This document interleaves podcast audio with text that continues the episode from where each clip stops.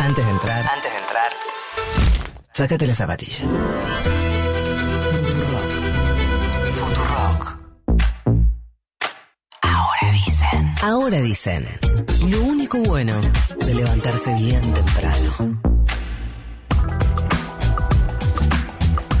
La verdad que sí. Si no, me resultaría imposible levantarme a esta hora. Son las siete y media de la mañana, 14.6 la temperatura en la ciudad de Buenos Aires. Y el oyentivo se comunica en el 11 40 66 000. Ustedes no se preocupen porque no sabemos eh, sus direcciones y su situación y sus nombres. Entonces no es que vamos a difundir lo que ustedes nos están diciendo ahora. Pero queremos saber si, como Jennifer, están en esta situación de cuatro veces por semana o si la situación sexual en estos tiempos de no tanto confinamiento de pandemia han modificado, si es que volvieron a los tiempos prepandemia. Cuéntenos en qué andan. 11 40 66 000. Delfín. No te voy a meter en este asunto. ¿A dónde vamos? No, igual tengo algo para decir. Decilo. No, que es que en la pandemia, porque puede ser algo que nos pasó mucho. A ver. Que estaba así como medio con la libido baja. Y fui a la dermatóloga por otras cuestiones y Sí. me hicieron un análisis de sangre y tenía la vitamina B, eh, D, la del sol, esa que Sí, claro, no había sol. La tenía en menos 10. Ajá. Y me suplementó en la vitamina D y recuperé como mi humor habitual. Ajá. Entonces digo, por ahí Bueno. no están deprimidos, Por ahí es físico, Por decimos. ahí es la vitamina D, así que no descarten Bueno, eso. ok, muy bien. Eh, ¿A dónde vamos, Delfín? Bueno, vamos a hablar de economía popular, de datos de la economía popular y también del lugar que está teniendo en la discusión del gobierno, que es cada vez más preponderante. Primero, una breve introducción porque esta, este concepto de la economía popular a veces genera cierta confusión. ¿Quiénes la integran? ¿Qué es la economía popular? Bien. Bueno, la integran las personas que crearon su propio trabajo y lo realizan por fuera de las relaciones asalariadas formales. Estos son cartoneros, peluqueros, la gente que hace changas, trabajadoras de comedores comunitarios. Es un universo muy grande que de todos modos no sabemos cuán grande es porque obviamente eh, funciona la informalidad, entonces no hay registros acabados de esta situación, pero se estima que son alrededor de 8 millones de personas. Bien, muchísimo. Desde mediados de 2020 tenemos el Registro Nacional de Trabajadores de la Economía Popular, el RENATEP, que lo que busca hacer es justamente tratar de ir reflejando esta situación y eh, en estos días lanzaron un, un nuevo informe con los últimos datos que tienen. Hasta ahora tienen registrados 3 millones, 3,2 millones de, de personas dentro de la economía popular y a medida que se va engrosando este registro lo que empezamos a ver son datos, empezamos a ver cómo está configurada, quiénes la integran, cuáles son las dinámicas particulares de esta economía y lo que vimos, el dato interesante que vemos en este último informe que publicó el RENATEP Sí. es que en nueve provincias del país hay más trabajadores y trabajadoras que pertenecen al universo de la economía popular que eh, en el sector asalariado privado registrado. Me está Esto jodiendo. es un montón. Son nueve provincias, todas del norte de- del país, que ya están en esta situación y lo que se estima, porque también se ve en los datos que hay provincias que están muy cerca de romper ese equilibrio, por ejemplo Corrientes y San Juan, eh, y lo que se estima es que a medida que el registro avance y se empieza a reflejar mejor esta situación que ya existe, lo que vamos a ver es que en todo el país hay más trabajadores de la economía popular que trabajadores eh, asalariados del sector privado registrado, porque si pensamos que son 8 millones las personas que están dentro de la economía popular y No sabemos, sabemos a ciencia, a ciencia cierta que los registrados, los asalariados registrados son alrededor de 6,6 millones, entonces bueno, eh, eh, lo, lo que Sí, decimos... y ahí no hay discusión. Y ahí no hay discusión, eso no hay discusión porque Claro. los registrados son los que están registrados. Claro. Entonces simplemente se trata de que en cuanto tengamos más información para poder ver, para poder dar cuenta de esa situación, nos vamos a dar cuenta que efectivamente es un, un mundo enorme. Debe ser esa gente que no quiere trabajar ahora, porque viste que sale mucho esto, de repente aparecen algunos empresarios diciendo la gente no quiere laburar. Vos sabés que en el programa de televisión donde yo trabajo, está, mm, em, hay mucha nota a empresarios que dicen efectivamente esto, che, em, estoy ofreciendo 20 puestos de trabajo y la gente no aparece, ¿no? Ujú. Y, y un poquito más fino. Es cierto que existen algunos empresarios que ofrecen buenos puestos de trabajo en, en pymes y es muy difícil que la mayoría de los trabajadores se enteren de eso porque son completamente excepcionales. Ahora, en líneas generales, eh, no, los trabajadores no, no quieren trabajar porque no quieren dejar el plan. O los planes, porque a veces pueden hacer compatibilizar varios, ¿no?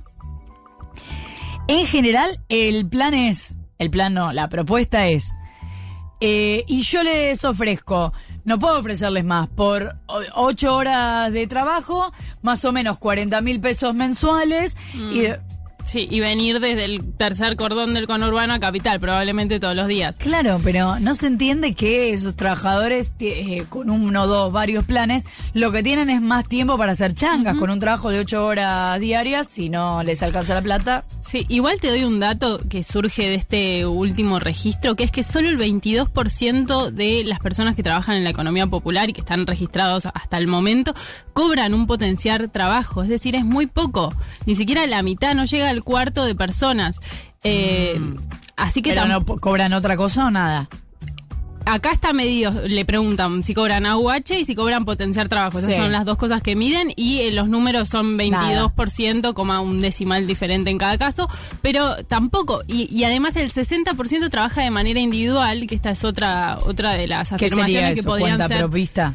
Que no están vinculados con organizaciones sociales, con nada de ese tipo. Ah. Son dos ideas que, dos datos que van en contra por ahí de las ideas que nos hacemos o las ideas del sentido Claro. común, ¿no? De que todas las Los personas la- están subsidiadas o complementadas en sus ingresos por aportes del Estado y que están integrados en eh, organizaciones partidarias. No, no tiene No. nada que ver en general. Claro. Bueno, dentro del gobierno esto suscita cierta tensión, como tantos otros temas, ¿no? Sí. Eh, porque una cosa es pensar la economía popular como una economía de subsistencia, que es algo para aguantar la crisis, y que el empleo genuino es otra cosa, que sería una, una relación de dependencia formal, y que lo que hay que hacer es tratar de transformarlo en esa otra cosa.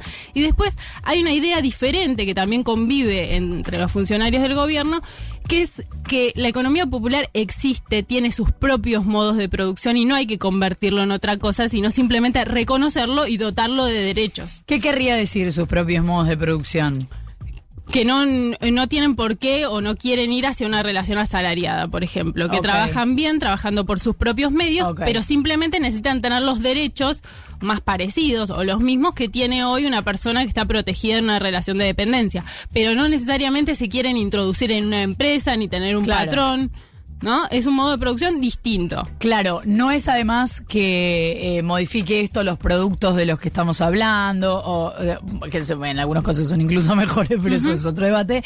Em, pero no tiene que ver con el resultado del trabajo, sino con el proceso del trabajo. Exactamente, porque incluso me contaba Pablo Chena, que es un economista que está a cargo del registro dentro del gobierno, eh, me contaba que en la economía popular muchas veces generan incluso ingresos superiores a los que pueden tener por la misma tarea en una relación asalariada formal. No sé si me siguen. Por Sí. ejemplo, una, una mujer que tiene mucho oficio en corte y confección puede ganar más teniendo su propio su propia máquina y produciendo para un mayorista desde su casa o en un polo textil o cooperativo que siendo una empleada de una textil asalariada registrada tradicional, ¿no? Entonces Sí. eso hay que tenerlo en cuenta también para diseñar las políticas. Alberto Fernández hasta ahora tuvo una posición medio errática respecto de lo que pensaba No, de la no economía popular, creer. pero en el último tiempo se le empezaron a aclarar un poco las ideas o por lo menos empezó a, a mostrar más coincidente con esta segunda segunda mirada o segunda vertiente de reconocer la economía popular tal como existe. Si no escuchemos lo que decía el otro día cuando anunció el bono para complementar los ingresos de los informales. Presto atención a ver de qué modo ponemos en potencia, potenciamos a esa economía popular que existe, que es muy fuerte, que realmente contiene un número muy importante de gente, y ver cómo los ayudamos a desarrollar trabajo, a promover trabajo genuinamente. Llegar a los últimos es mi mayor obsesión. Cuando llegué el 10 de diciembre del año 2019, lo dije. Primero los últimos. Y nosotros seguimos privilegiando esa lógica. Primero los últimos. Bueno, esto implica una serie de definiciones políticas porque una discusión que se está dando en este momento al interior del gobierno es si se crea o no una nueva estructura para reconocer justamente la economía popular. Se ¿Qué está sería? hablando de un posible ministerio Mm, de la economía sí. social y la economía popular. o- Pérsico dice que sería a donde hay que ir, pero que no va a pasar. Bueno, eh, hay que ver si no va a pasar. El, el gobierno está, o Alberto Fernández está muy cercano últimamente al movimiento Evita, que es el que lleva sobre todo esta discusión. De hecho, el sábado estuvo en un acto partidario del movimiento Evita. Eh, Y lo que dicen los funcionarios identificados con esta organización, sobre todo dentro del Ministerio de Desarrollo Social, es que las condiciones están súper dadas. Como que es el momento porque hay muchas iniciativas que se podrían reunir para darle forma a ese ministerio. O también podría ser una agencia nacional de la economía popular con rango de ministerio. Ahora, los trabajadores de la economía popular, ¿están reclamando eh, la intervención del Estado, una mayor regulación, una mejor eh, ayuda?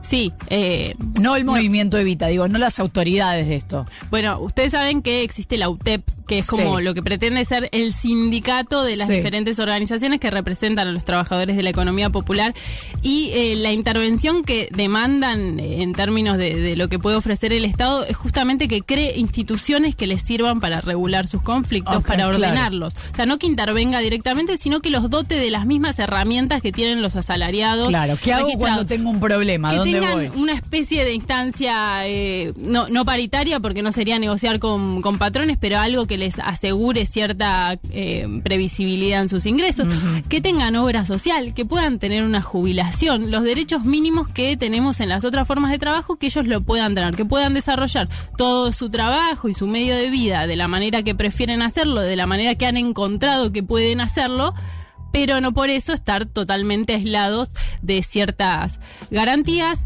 Eh, bueno, en las vísperas del primero de mayo es algo de lo que se está hablando. Eh, Alberto Fernández está reuniendo con personas del movimiento Evita para tratar de ver si esto toma alguna forma, pero en- al final del día es una decisión política. Lo que se podría hacer, qué forma podría tener este ministerio, es tratar de sacar todas las carteras, las secretarías que hoy ya están vinculadas con el tema, pero que están repartidas en todos los ministerios. Claro. Por ejemplo, tenemos Agricultura Familiar, que hoy está bajo el mando de Julián Domínguez, tenemos la Secretaría de Economía Social en Desarrollo Social, tenemos el Instituto Nacional de Asociativismo, el Eh, en otra cartera. Bueno, tratar de reunir todas estas cosas que están dispersas y darle forma a un Ministerio de la Economía Popular que jerarquice esta discusión y trate de dotar de herramientas a esta otra economía sumergida que es gigante. Muy interesante, Delphi, así que seguiremos de cerca este tema.